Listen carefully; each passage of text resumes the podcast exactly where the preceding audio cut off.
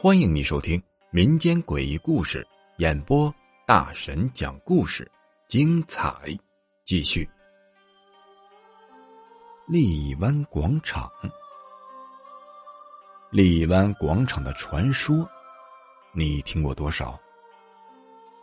咱们今天的故事是广州的粉丝小杨发来的。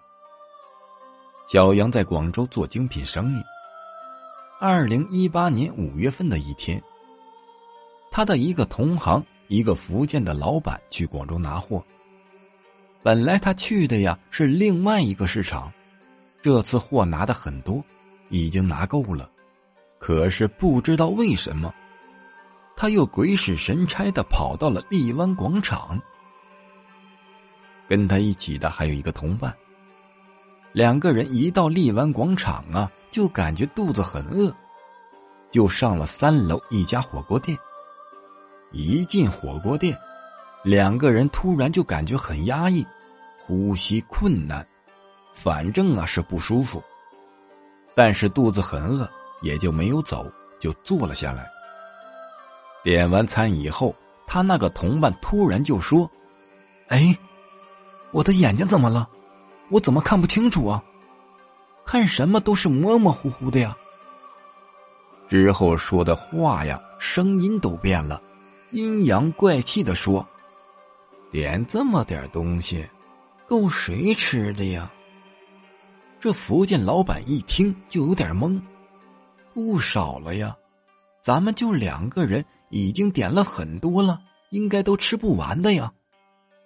他那个同伴呢，又说：“什么两个人呢？是两桌，隔壁的都是。”福建老板一听啊，都吓傻了。他们坐的是一个小卡间，周围根本就没有人。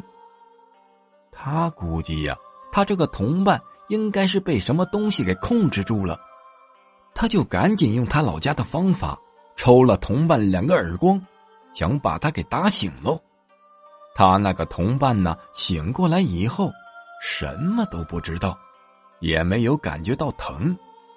而且还说呀：“快吃，快吃，我都饿了。”福建老板说呀：“还他妈吃呢？吃什么吃啊？”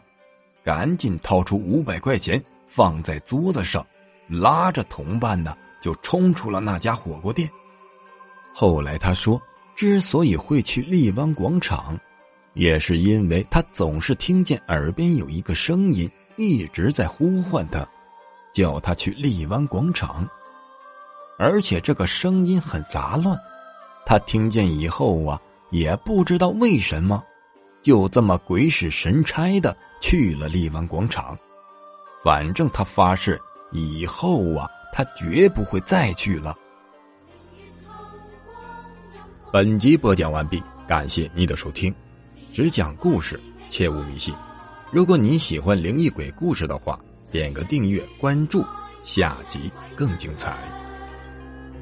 陪伴鬼，宵偷。